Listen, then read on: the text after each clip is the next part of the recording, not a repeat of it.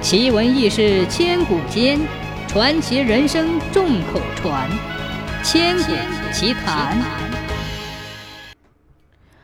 宋孝宗在位的时候，延州府有个女子名叫唐广贞。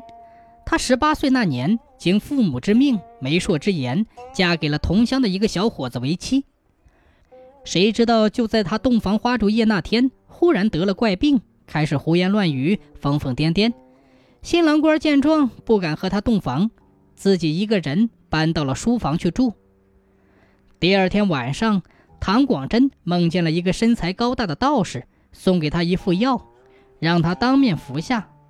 唐广贞在梦里吃了药，醒来之后，觉得唇齿之间还残留着那副药的清香味儿，她的病也因此治好了。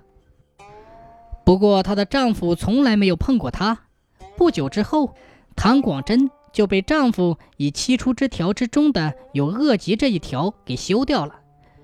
在被夫家休掉之后，唐广贞一气之下决心出家修道，于是拜辞父母，离开了家乡延州，前往平州府拜访著名的道家高人何蓑衣先生。何蓑衣见唐广贞根骨齐家，就传授给他一些神通仙术，还破例把他收为弟子。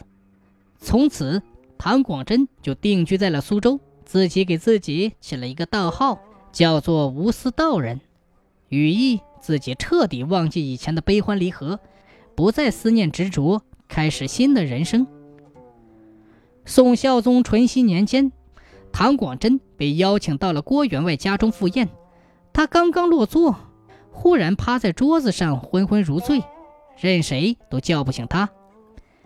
直到两天之后，他才从昏睡之中醒来，对众人说：“前两天我刚落座，忽然听见门外有人喊我的名字。我出门一看，原来是吕洞宾祖师、曹昏成、白道僧三位神仙。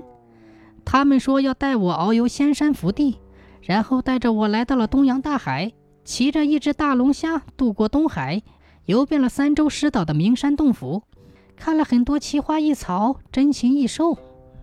吕洞宾祖师问我：“你是想要超凡入圣做天仙呢，还是想要身外化身做神仙，还是想要流行注世做地仙，亦或去骨化去做师姐仙？”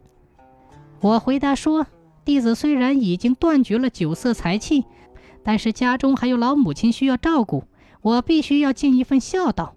等我母亲百年归去之后。”我再飞升不迟。吕洞宾祖师听了，笑着对我说：“既然你如此孝顺，就让你先做一个流行注释的地仙吧。”说完，吕洞宾从背上的葫芦里取了一颗金丹，又将金丹分成四块，投在一个盘子里面。那四块金丹一落进盘子里，就开始在里面飞速的旋转。我伸手拿了其中一块，吞到肚子里，感觉浑身无比舒畅。犹如脱胎换骨一般，然后就醒来了。